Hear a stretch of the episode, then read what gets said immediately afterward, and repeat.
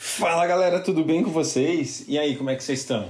Vamos lá continuar nossa leitura bíblica em um ano. Estamos na semana de número 51. Uhul! Penúltima semana, galera. Penúltima semana. É isso aí. Estamos hoje começando a semana 51 e nós vamos ler Miqueias, capítulo 7, na 1, capítulo 1 e também Provérbios 30 e 31. Vamos acabar hoje o livro de Provérbios muito especial, não é mesmo? Glória a Deus pela Sua palavra. Vamos lá. Deus, obrigado por mais um dia. Obrigado pela Sua palavra poderosa, Sua palavra verdadeira, Sua palavra transformadora, Pai. Nós estamos aqui nesse tempo lendo a Sua palavra porque nós queremos submeter o nosso coração a Ti, à Tua voz, à Tua vontade, àquilo que o Senhor tem, Pai. Então, fala conosco por gentileza, enquanto lemos a Sua palavra, que ela penetre em nosso coração, transforme a nossa mente, transforme nossas vidas, para que a gente seja cada vez mais parecidos com Jesus. Esse é o desejo do nosso coração, Pai. Esse é o nosso coração, esse é o nosso desejo em nome de Jesus. Amém. Glória a Deus, vamos lá.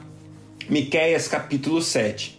Ai de mim, sou como um homem faminto que depois da colheita procura figos nas figueiras e uvas nas parreiras, mas não encontra nada, porque todas as uvas e todos os figos maduros foram colhidos. No país inteiro não há uma só pessoa honesta, nem uma que obedeça a Deus. Todos estão procurando matar os outros, cada um procura pôr o seu, o seu patrício na cadeia. Todos estão prontos para fazer o que é mal Autoridades exigem dinheiro por fora. Os juízes recebem presentes para torcer a justiça. Os poderosos contam como vão satisfazer os seus maus desejos. Todos planejam fazer coisas más. Mesmo as melhores pessoas, as que são mais honestas, não valem mais do que espinheiros. Mas está chegando o dia em que Deus vai castigá-los, conforme os vigias dele, isto é, os profetas anunciaram. Naquele dia haverá confusão geral. Não acreditem nos vizinhos nem confiem nos amigos. Cada um tome cuidado até com o que diz a sua mulher, pois hoje em dia os filhos desprezam os pais, as filhas desobedecem às mães e as noras brigam com as sogras. E os piores inimigos de qualquer pessoa são os próprios parentes. Eu, porém, ponho a minha esperança em Deus, o Senhor, e confio firmemente que Ele me salvará. O meu Deus me atenderá. Inimigos, não zombem de nós de fato caímos, mas ficaremos em pé novamente. Agora estamos na escuridão, mas o Senhor será a nossa luz. Nós pecamos contra Deus e agora teremos de suportar a sua ira, mas ele vai julgar a nossa causa e nos fará justiça. Ele nos levará para a luz e nós seremos salvos. Quando os nossos inimigos virem isso, ficarão envergonhados, pois disseram: Onde está o Senhor, o Deus de vocês? E agora vamos ter o prazer de vê-los derrotados. Eles serão pisados como lama nas ruas.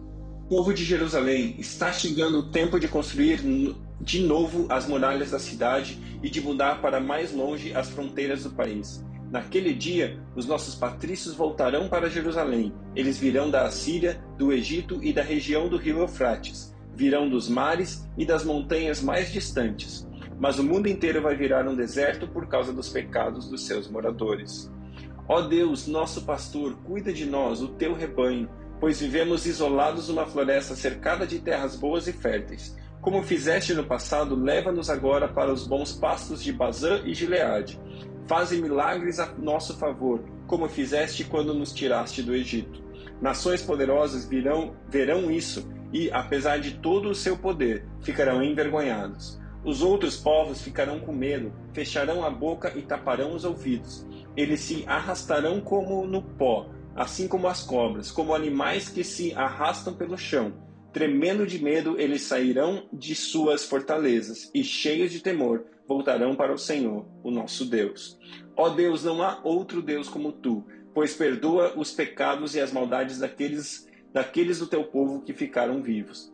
Tu não continuas irado para sempre, mas tens prazer em nos mostrar sempre o teu amor.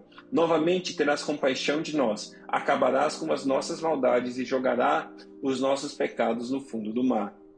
Como prometeste antigamente aos nossos antepassados, tu serás fiel e mostrarás o teu amor a nós, os descendentes de Abraão e de Jacó. Glória a Deus pela sua palavra. De novo, né? Eu falo isso quase toda vez que eu leio a palavra. É impressionante o amor de Deus. É impressionante como ele está sempre pronto a nos receber de volta. Ele está sempre pronto a ouvir o clamor pelo arrependimento, o perdão e responder com amor. Ele está sempre desejoso de demonstrar o seu amor por mim e por você. Deus é bom. Naum, capítulo 1. Esta é a mensagem a respeito de Nínive, que Deus, por meio de uma visão, deu a Naum, que era da cidade de Elcos. O Senhor é um Deus que não tolera outros deuses, um Deus irado que se vinga dos seus inimigos. O Senhor tira a vingança dos seus inimigos e na ira os castiga. O Senhor é paciente, mas poderoso, e não deixa os culpados sem castigo. Ele anda pelo meio da tempestade e de ventos violentos. As nuvens são o pó e seus pés são o pó que seus pés levantam. Deus repreende o mar e ele seca. Deus faz os rios ficarem secos. Os pastos, os de Bazã e do Monte Carmelo secam. As flores dos montes Líbanos ficam murchas. Na sua presença as montanhas tremem e os morros se desfazem. Quando ele aparece, a terra e todos os seus moradores ficam arrasados. Quando o Senhor está irado, quem pode ficar de pé? Quem pode resistir à sua ira? A sua fúria se derrama como um rio de fogo.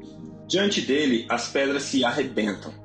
O Senhor Deus é bom. Em tempos difíceis, ele salva o seu povo e cuida dos que procuram a sua proteção. Como uma enchente, ele acaba com seus inimigos, ele manda os seus adversários para o mundo dos mortos. O que é que vocês estão planejando contra o Senhor? Ele os destruirá completamente. Contra Deus ninguém se levanta duas vezes. Como uma moita de espinheiros, como a palha seca, vocês serão completamente destruídos. Da cidade de Nínive veio o homem de más intenções, que planeja o mal contra Deus, o Senhor. Portanto, o Senhor diz ao povo de Israel: Os assírios estão destruídos e desaparecerão. Embora sejam fortes e numerosos, eu deixei que vocês sofressem, mas não farei isso de novo. Eu os salvarei dos poderes dos assírios e os livrarei da escravidão. A respeito do rei da Síria, o Senhor Deus fez o seguinte: ele não terá filhos, e assim o seu nome desaparecerá.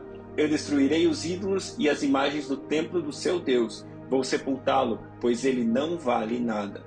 Vejam, pelas montanhas vem um mensageiro que traz boas notícias, notícias de paz. Povo de Judá, faça as suas festas e ofereça a Deus aquilo que você prometeu. O país de vocês nunca mais será invadido por gente má. Eles foram completamente destruídos. Glória a Deus pela sua palavra, glória a Deus. Provérbios capítulo 30. Ditados de Agur, filho de Jaque, oráculo.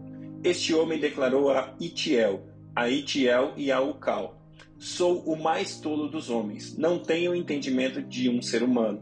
Não aprendi sabedoria, nem tenho conhecimento do santo. Quem subiu aos céus e desceu? Quem ajuntou as mãos? Quem ajuntou nas mãos os ventos? Quem embrulhou as águas em sua capa? Quem fixou todos os limites da terra? Qual é o seu nome e o nome do seu filho? Conte-me se você sabe. Cada palavra de Deus é comprovadamente pura. Ele é um escudo para quem nele se refugia. Nada acrescente às palavras dele. Do contrário, ele o repreenderá e mostrará que você é mentiroso. Duas coisas peço que me des, antes que eu morra. Mantém longe de mim a falsidade e a mentira não me des nem pobreza nem riqueza, dê-me apenas o alimento necessário. Senão, tendo demais, eu te negaria e te deixaria, e diria: Quem é o Senhor?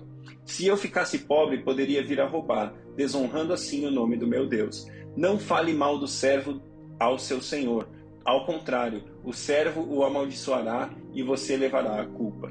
Existem os que amaldiçoam seu pai e não abençoam sua mãe os que são puros aos seus próprios olhos e que ainda não foram purificados da sua impureza, os que têm ouvidos altivos e olhar desdenhoso, pessoas cujos dentes são espadas e cujas mandíbulas estão armadas de facas, para devorarem os necessitados dessa terra e os pobres da humanidade. Duas filhas têm a sanguessuga. Dê, dê, gritam elas. Há três coisas que nunca estão satisfeitas. Quatro que nunca dizem é o bastante: o Sheol, o ventre estéril, a terra cuja sede nunca se aplaca e o fogo que nunca diz é o bastante. Os olhos de quem zomba do pai e zombando nega a obediência à mãe serão arrancados pelos corvos do vale e serão devorados pelos filhotes do abutre. Há três coisas misteriosas demais para mim, quatro que não consigo entender: o caminho do abutre no céu, o caminho da serpente sobre a rocha, o caminho do navio em alto mar e o caminho do homem com uma moça. Este é o caminho da adúltera. Ela come e limpa a boca e diz: Não fiz nada errado. Três coisas fazem tremer a terra, e quatro que ela não pode suportar: o escravo que se torna rei, o insensato farto de comida, a mulher desesperada que por fim se casa e a escrava que toma lugar de sua senhora. Quatro seres da terra são pequenos e, no entanto, muito sábios: as formigas, criaturas que têm pouca força, contudo armazenam sua comida no verão. Os coelhos, criaturas sem nenhum poder, contudo habitam nos penhascos. Os gafanhotos, que não têm rei, contudo avançam junto em fileiras.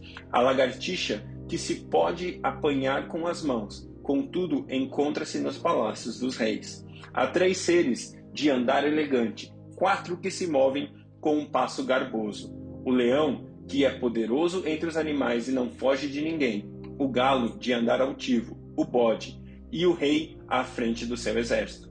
Se você agiu como um tolo e exaltou-se a si mesmo, ou se planejou o mal, tape a boca com a mão. Pois assim como bater o leite produz manteiga, e assim como o torcer o nariz produz sangue, também suscitar a raiva produz contenda.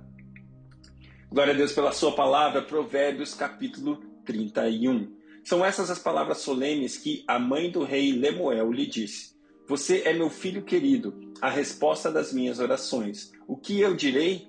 Não gaste toda a sua energia nem todo o seu dinheiro com mulheres, pois até reis já se destruíram assim. Escute, Lemuel, os reis não devem beber vinho nem outras bebidas alcoólicas. Quando eles bebem, não lembram das leis e esquecem os direitos dos que são explorados. As bebidas alcoólicas são para os que estão morrendo, para os que estão na miséria que eles bebam e esqueçam que são pobres e infelizes. Fale a favor daqueles que não podem se defender. Proteja os direitos de todos os desamparados. Fale por eles e seja um juiz justo. Proteja os direitos dos pobres e dos necessitados. Como é difícil encontrar uma boa esposa. Ela vale mais do que pedras preciosas. O seu marido confia nela e nunca ficará pobre. Em todos os dias da sua vida, ela só lhe faz o bem e nunca o mal está sempre ocupada fazendo roupas de lã e de linho. De lugares distantes ela traz comida para casa, como fazem os navios que carregam mercadorias. Ela se levanta de madrugada para, para preparar comida para a família e para dar ordens às empregadas. Examina e compra uma propriedade com o dinheiro que ganhou e faz nela uma plantação de uvas. É esforçada, forte e trabalhadora. Conhece o valor de tudo o que faz e trabalha até tarde da noite. Ela prepara fios de lã e de linho para tecer as suas próprias roupas. Ajuda os pobres e os necessitados. Quando faz muito frio, ela não se preocupa porque a sua família tem agasalhos para vestir. Faz cobertas e usa roupas de linho e de outros tecidos finos. O seu marido é estimado por todos, é um dos principais cidadãos do lugar. Ele faz roupas e cintos para vender aos comerciantes. É forte, respeitada e não tem medo do futuro. Fala com sabedoria e delicadeza. Ela nunca tem preguiça e está sempre cuidando da sua família. Os seus filhos a respeitam e falam bem dela. O seu marido a elogia. Ele diz: Muitas mulheres são boas esposas, mas você é a melhor de todas. A formosura é uma ilusão e a beleza acaba, mas a mulher que teme o Senhor será elogiada. Dê a ela o que ela o que merece por tudo o que faz e que seja elogiada por todos. Glória a Deus pela sua palavra. Esse texto ele fala muito essa mulher virtuosa, essa mulher perfeita fala muito da igreja. Jesus olhando para sua noiva, Jesus olhando para a igreja. Então, todas essas características que a gente vê na mulher virtuosa, eu e você podemos também levar para características da igreja, como a igreja deve servir, como a igreja deve amar o próximo, como a igreja deve ajudar a sua casa, aqueles que são dela, aqueles que estão, é, que fazem parte do corpo, né? Assim a igreja deve agir com aqueles que são da sua casa, da sua família. Glória a Deus, que Deus abençoe a sua vida e até amanhã.